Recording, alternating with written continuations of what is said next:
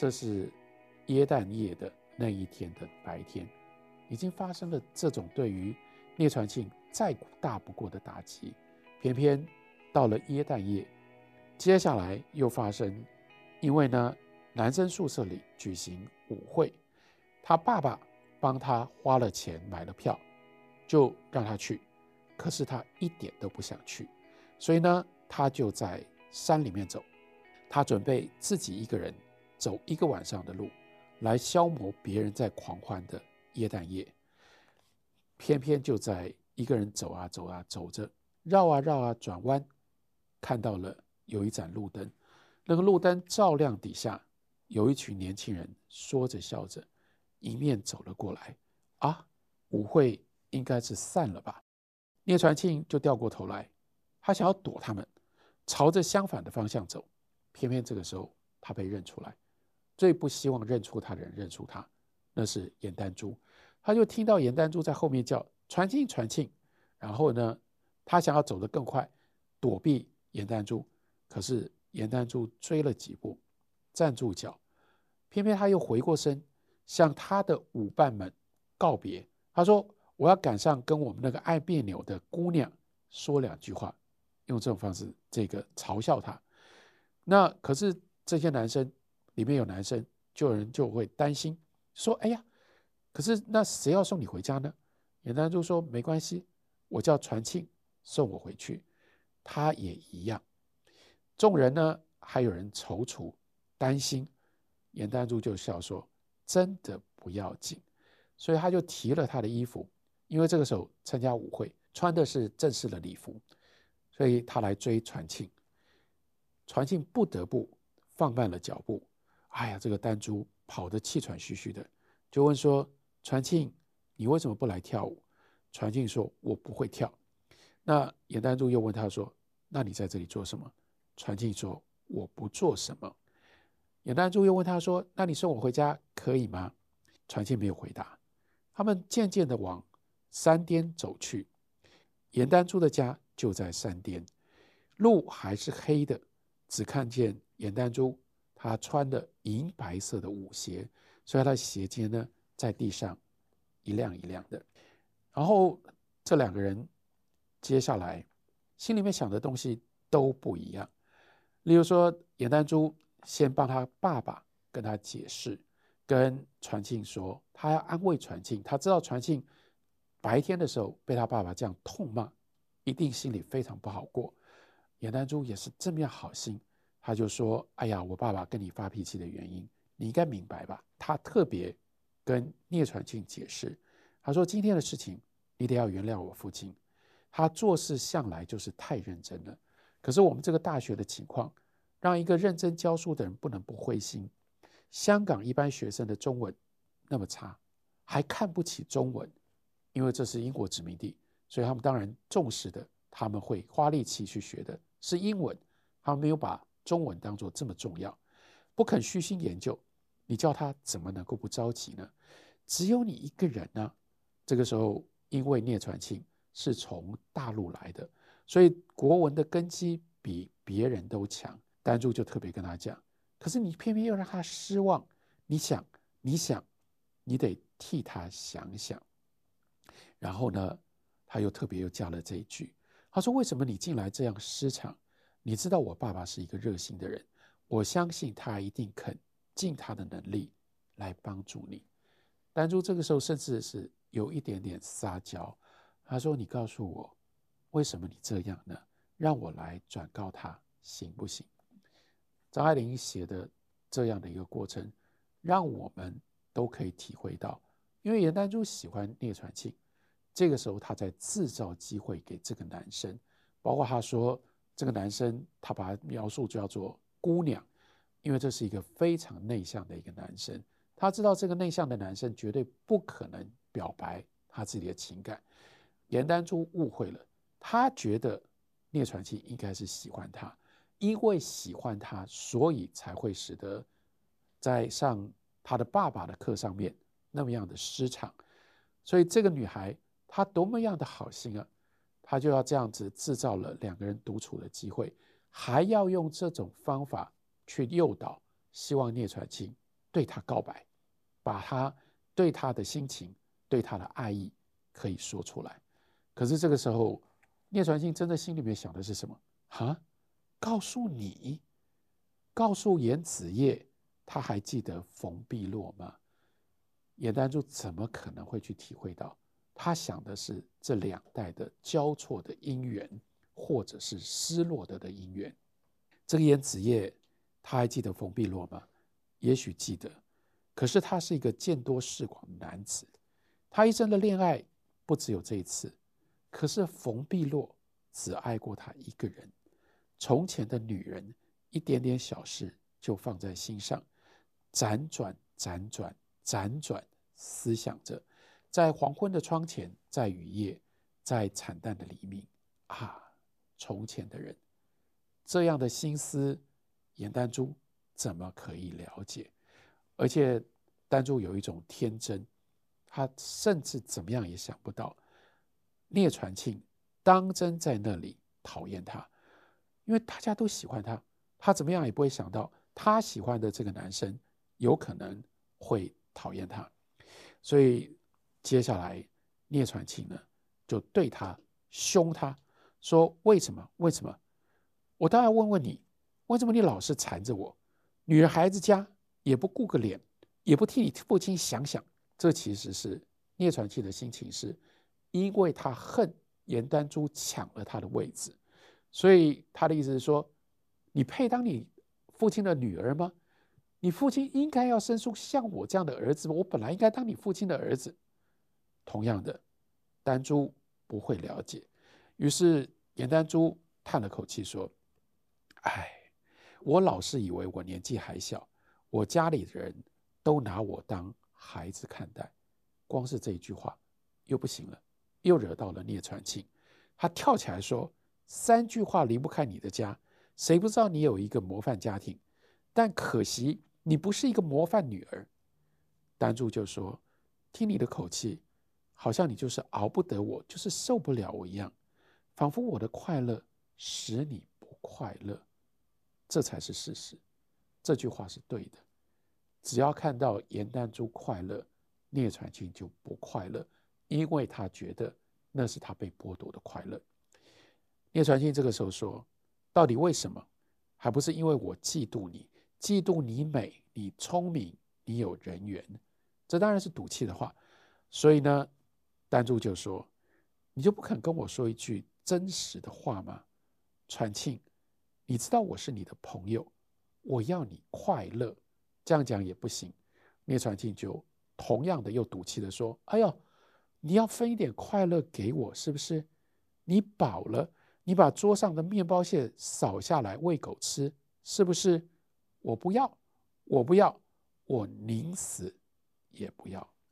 然后到这里，聂传庆讲完了这个话，聂传庆在前面走，但是走了一会儿，发现丹珠没有跟上来，所以他回头看，看到丹珠的样子，看到他。披着翡翠绿天鹅绒的斗篷，上面连着风兜，风兜的里子是白色的天鹅绒。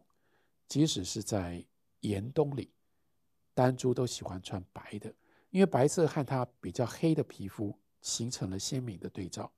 传庆从来没有看过他这样盛装，风都半退在他的脑后，露出了高高堆在顶上的髻发，背着光，丹珠的脸看不分明。只觉得他的一双眼睛灼灼地注视着他，所以传庆就问他说：“走不走？”这个时候，丹珠掉过身去，背对着他。传庆慢慢的走回到他的身边。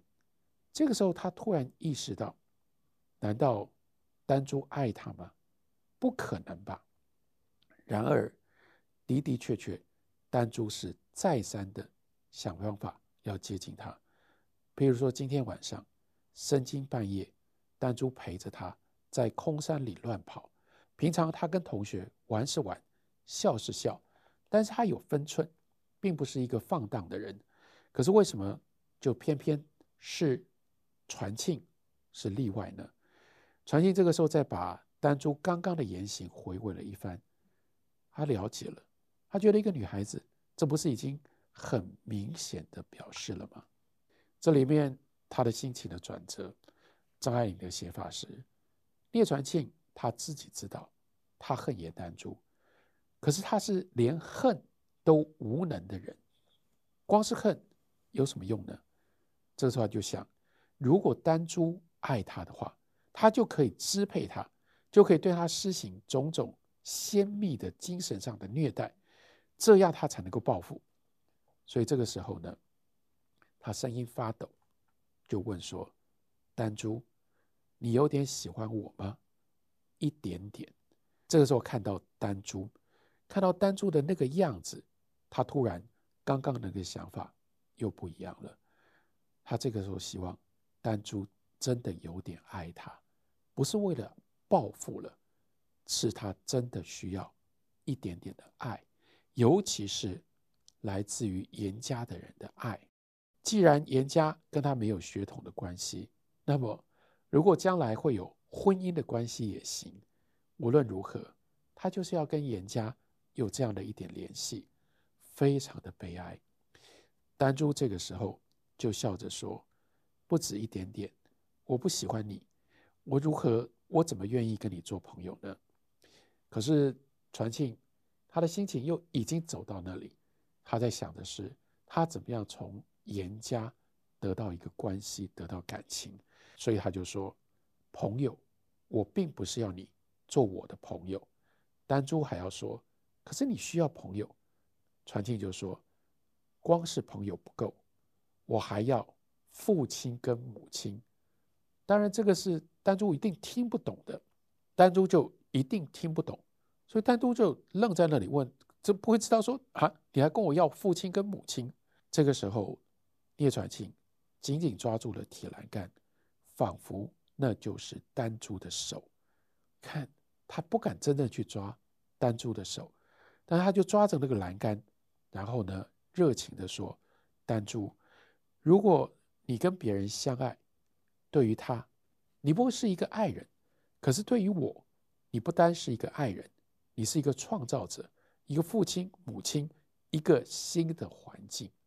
因为严家，所以他可以再造他的身世，透过丹珠，他可以变成严家的人。”他可以弥补他的母亲没有嫁给严子夜的这个遗憾。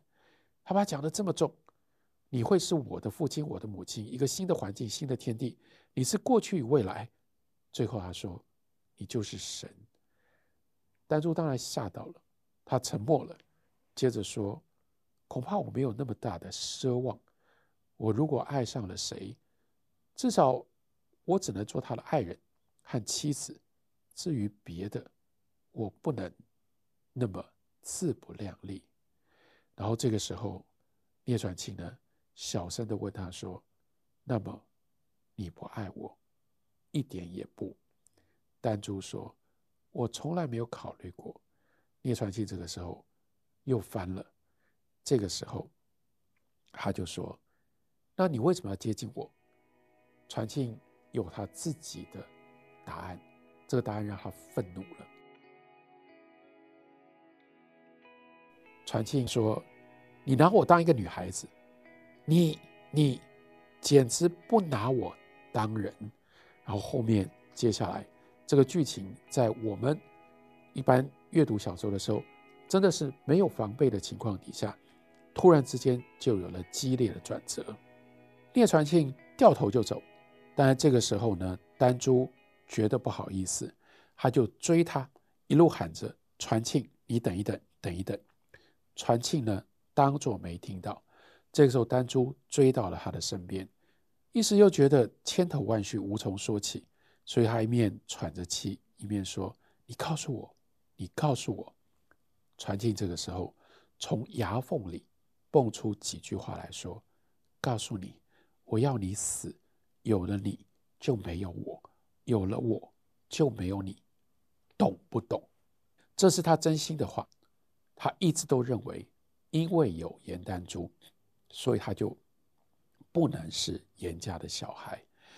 所以这个时候，聂传庆，所以这个时候，聂传庆用一只手臂紧紧地夹着丹珠的双肩，另一只手就将他的头拼命地往下按，似乎要把他的头颅回到腔子里去。他根本不应该生在这个世上来，他要他回去。他不知道从哪里来的蛮力，不过他的手脚还是不够利落。丹珠并没有叫出声音，可是挣扎着，两个人一同咕噜噜地顺着石阶滚了下去。传庆爬起身来，抬腿就像地下的人，一阵子踢，一面踢一面嘴里流水似的咒骂着，话说得太快，连他自己也听不清楚。大概似乎是，你就看准了我是个烂好人，半夜里单身看我在山上换了一个人，你就不那么放心吧？你就看准了我不会吻你、打你、杀你，是不是？是不是？聂传庆，不要紧的，不要紧的，传庆可以送我回家，你就看准了我。第一脚踢下去，丹珠低低的哎了一声，从此没有了声音。他不能不再狠狠地踢两脚，怕他还活着。可是继续踢下去，他也怕。踢到后来，他的腿一阵阵的发软发麻，在双重的恐怖的冲突下，他终于丢下了弹珠，往山下跑，身子就像在梦夜当中腾云驾雾，脚不点地，只看到月光里一层层的石阶在眼前吐起胡落。所以他跑回家，这是非常可怕的、突如其来的爆炸性的暴力的场面。可是小说并不是终结在这里，小说终结在另外一种暴力，那是文字上面所创造出来高度的紧张的暴力。这篇小说最后的一句话是：“丹珠没有死，隔两天开学了，传庆还得在学校里见到他。”他跑不了，这是什么样的纠结？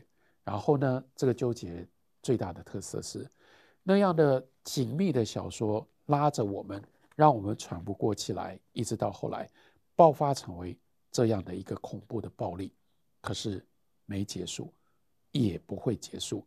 最关键的一件事情就是不会结束。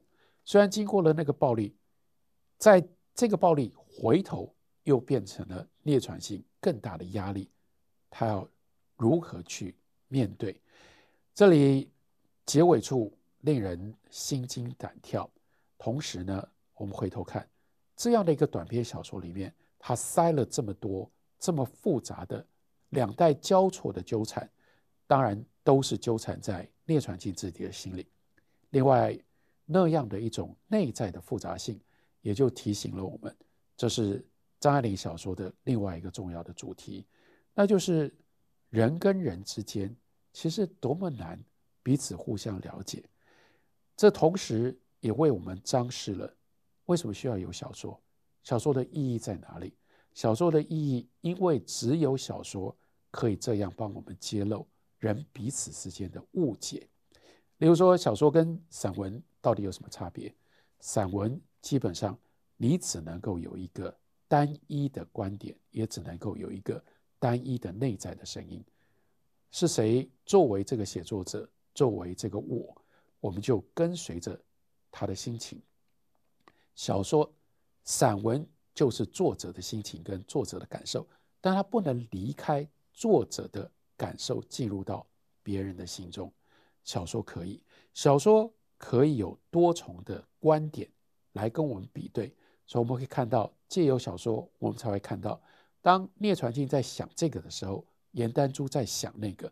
这两个人虽然耶诞夜他们两个人一起在山上，虽然最后爆发出他们两个人之间这个可怕的暴力的场景，但是两个人的心从来没有真正搭在一起过。尤其是张爱玲，她所处以及她所描述的香港跟上海的社会。格外需要小说的这种特权跟这种能耐，那就是因为有那么多表面上的礼仪，有那么多表面上大家理所当然说话的方式跟表达的方式，但是私下正因为有这种固定的表情、固定的说法、固定的行为以及固定的礼仪，所以私下那种被掩藏的，在这个表面底下。那种复杂性就更加的纠结，在这个表面底下是有着各种不同的计较跟算计。这种计较跟算计是每一个人心里都有的，但是也正因为它是计较跟算计，每一个人都不一样。每一个人都在想别人在想什么，同时每个人都在想我用什么样的方式可以一方面不把真话说出来，我讲了什么样的表面假的话，我可以得到我所要的。那是一个各有各的盘算，非常复杂的一个人情的社会。在那样一个人情的社会里，如果我们单纯只看表面，我们记录表面上的行为，记录表面上的语言，好，看起来。好像这就叫做沟通，或者叫做人际，但那都是假的。唯有化身成为一个小说家，小说家他们所得到的一种特别的特权，那就是借由虚构进入到不一样的人的内心。你可以进入到聂传庆的内心，也同时可以进入到严丹珠的内心，或者是以张爱玲另外一部非常精彩的小说作品。倾城之恋为例的话，我们会看到白流苏怎么想，我们也看到范柳原怎么想，而这两个人在那个爱情表面底下是非常非常复杂的勾心斗角。只有借由小说虚构，只有张爱玲这么敏锐的眼光跟这么样灵活的笔，把我们带进到不一样人的内心，把他们都揭露出来。所以一方面。我们看到什么叫做真实的人间。另外一方面，我们透过张爱玲的小说，了解了人间最深刻的艰难，那就是人如何了解你试图想要了解的人，以及在这个了解的过程当中，其实你也许给自己带来了多少的假象，给自己创造了多少的误会。感谢你的收听，我们下周同一时间再会。